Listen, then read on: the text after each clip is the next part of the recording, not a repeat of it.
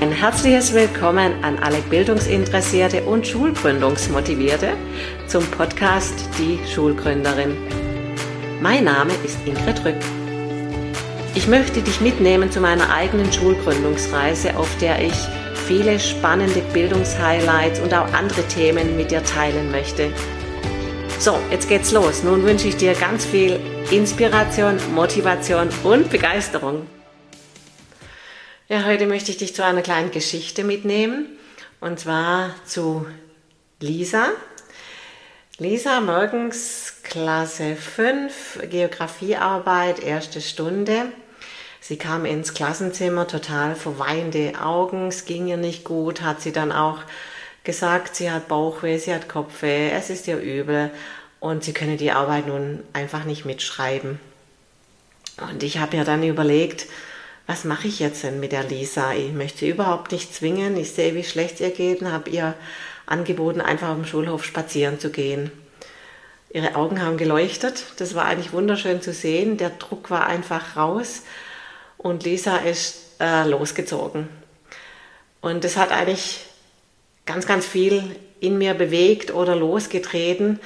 Und zwar habe ich mich gefragt, was mache ich hier eigentlich heute Morgen? Ich äh, habe 32 Schüler.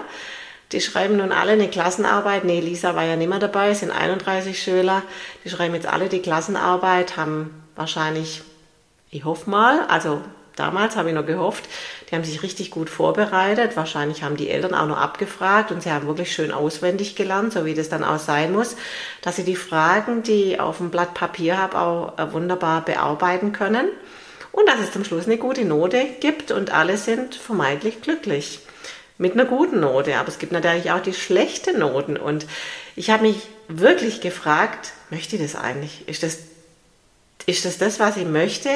Dass die Schüler einfach auswendig lernen und meine Fragen beantworten, ohne dass sie jetzt vielleicht wissen, was sie gelernt haben. Ich meine, es ist nur, ich sage es nur Nebenfach, es ist Geografie. Wenn Sie da was vielleicht nicht wissen, ist es auch nicht äh, allzu tragisch, aber das kann man ja vielleicht auf Deutsch oder Mathe oder Englisch einfach auch übertragen.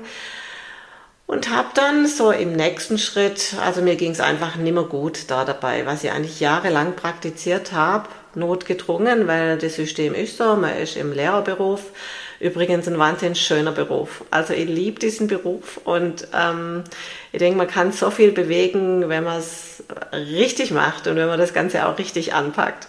Auf jeden Fall habe ich dann auch meine Kollegen gefragt und habe gesagt, wie geht's denn euch da damit und wie wie sieht's denn aus? Äh, wie fühlt ihr euch denn da dabei? Also einfach nur, ich sage jetzt mal, nur diesen kleinen Teil mal betrachtet, auswendig zu lernen und dann einfach abzufragen.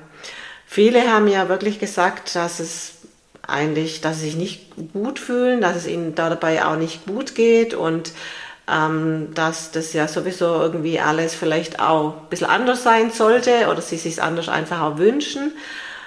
Und ich habe dann gedacht, warum macht denn niemand was? Warum bewegt sich denn niemand, um wirklich so ein System oder Schule oder Bildung auch zu ändern? Das sind ja Jahrzehnte, wie wir letztendlich eigentlich lehren und auch lernen. Klar, es gibt immer wieder so ein bisschen was, was man, was man dann im System vielleicht auch verändert. Also es, es wurde, die Bildungsstandards von, äh, von der Klasse 10 in Biologie wurden in 9 übertragen oder man ging von G9 zu G8 oder man äh, kreiert auf einmal Gemeinschaftsschulen. Also es sind alles systematische Veränderungen, aber hat sich schon jemals jemand gefragt, wie geht's denn eigentlich den Schülern und wie geht's denn eigentlich den Lehrern? Welche Beziehungen haben die denn? Also ich war auf jeden Fall an dem Standpunkt, wo ich gesagt habe, na ja, ähm, okay, es geht vielen Kollegen also auch nicht gut, aber sie machen einfach ihren Job, sie verdienen ihr Geld, sie haben Ferien, der Job ist sicher. Also man wird, nicht gekündigt, da muss dann gravierend was passieren, dass man auch versetzt wird. Also ist eigentlich ein, ein sicherer Beruf und äh, aber ich habe einfach den Sinn, also nicht den Sinn, sondern wie wir es machen oder wie unterrichtet wird, einfach hinterfragt. Das ging dann weiter.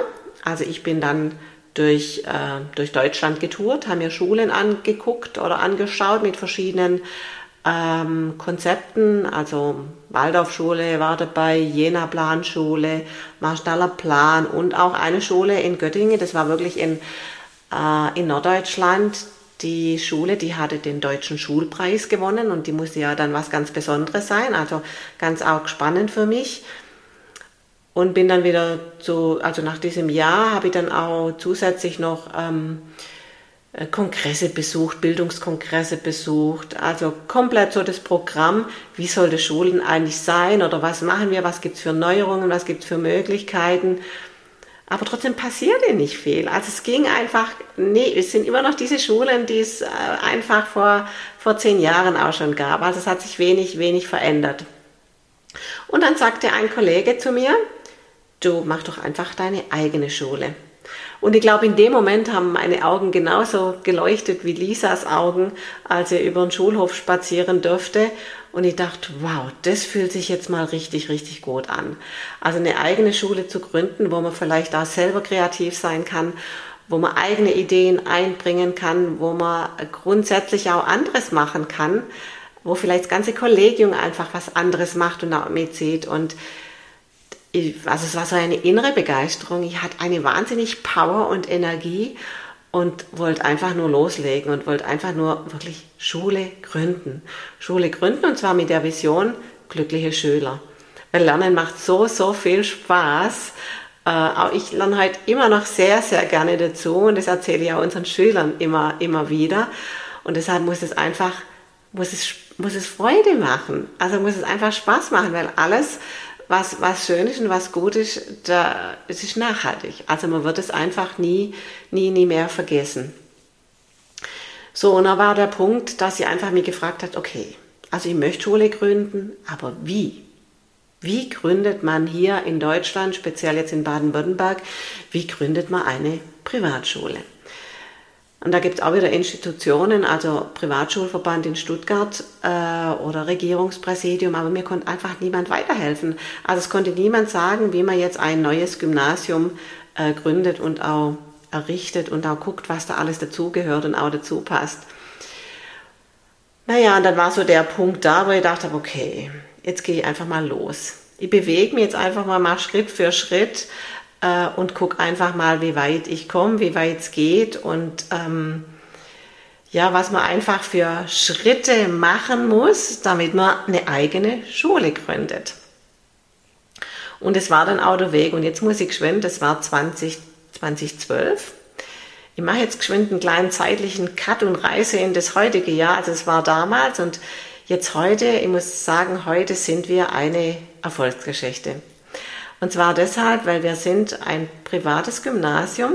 Wir haben ein eigenes, wunderschönes Wohlfühlschulgebäude.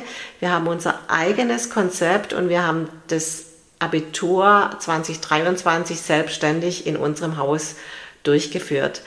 Also es hat geklappt. Es hat geklappt und rückblickend muss ich sagen, es hat sich gelohnt, loszulaufen, loszugehen und, äh, und es auch zu wagen, Neues einfacher zu wagen und einfach im Vertrauen, im Vertrauen ins Leben was Neues zu kreieren. Und genau diese wunderbare Erfolgsgeschichte, die wir jetzt zwischenzeitlich ähm, ja, zehn Jahre geschrieben haben, äh, möchte ich einfach erzählen. Also immer wieder einzelne äh, einzelne Teile rauspicken oder drauf eingehen oder wie haben wir es gemacht, was gibt es für Möglichkeiten und äh, um einfach zu motivieren, egal in welche Richtung, einfach zu motivieren, loszugehen und die Vision zu leben. Also so wie ich es persönlich einfach auch gemacht habe. Und, und das Erste, wo ich praktisch heute drauf eingehen möchte, ist also wie, wie wie inspiriert und wie begeistert ich einfach auch war, mit wie viel Engagement. Und auf der anderen Seite im Prinzip mit, man muss keine Millionen haben. Also ganz ehrlich gesagt, ich habe kein privates Geld in diese Schulgründung gesteckt. Wir sind ein kleiner Verein, wir haben gegründet mit sieben Personen. Das hat man genau, diese Anzahl war genau notwendig, um einen Verein zu gründen. Es gibt noch andere Rechtsformen, da wird man auch noch drauf eingehen.